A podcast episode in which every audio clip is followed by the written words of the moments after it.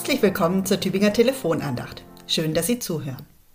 Gott, du musst uns helfen. Der Herrscher unseres mächtigen Nachbarlandes hat uns überfallen und unterjocht. Rette uns, Gott. So haben wohl die Israeliten gebetet, gut tausend Jahre vor Christus. Ein Hilfeschrei an Gott, der heute wieder erschreckend aktuell klingt. Die Israeliten waren damals noch nicht lange im verheißenen Land Kanaan, als sie unter die Gewalt des Königs von Mesopotamien gerieten. Woher sollte Hilfe kommen? Die Israeliten, so heißt es im Richterbuch in der heutigen Tageslosung, die Israeliten schrien zu dem Herrn, und der Herr erweckte ihnen einen Retter, der sie errettete. Damals war der Retter ein Mann namens Othniel. Er besiegte den König von Mesopotamien im Krieg und befreite die Israeliten von seiner Herrschaft. Danach war für 40 Jahre Frieden, heißt es im Richterbuch, immerhin. Die Israeliten schrien zu dem Herrn, und der Herr erweckte ihnen einen Retter, der sie errettete.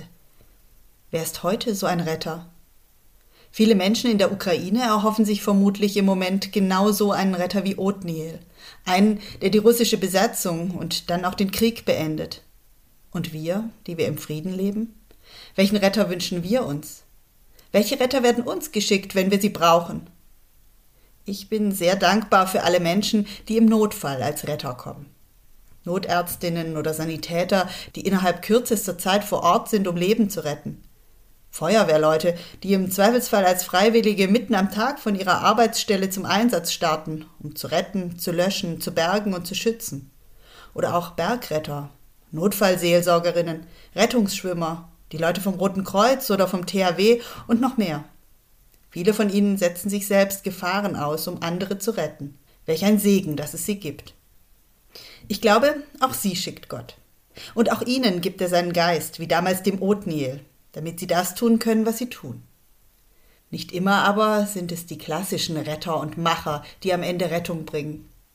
Im Neuen Testament tritt mit Jesus ein Retter auf, der so ganz anders ist als die anderen Rettergestalten. Einer, der selbst schwach ist und am Ende leidet und stirbt. Und doch ist er es, der Menschen neues Leben schenkt. Ich merke, auch bei uns Menschen ist es so, dass Gott oft jemandem zum Retter macht, dem man das nicht zugetraut hätte.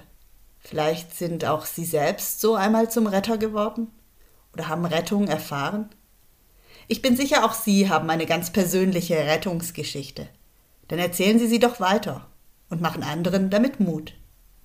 Es grüßt Sie herzlich Ihre Pfarrerin Caroline Rittberger-Klaas aus Weilheim.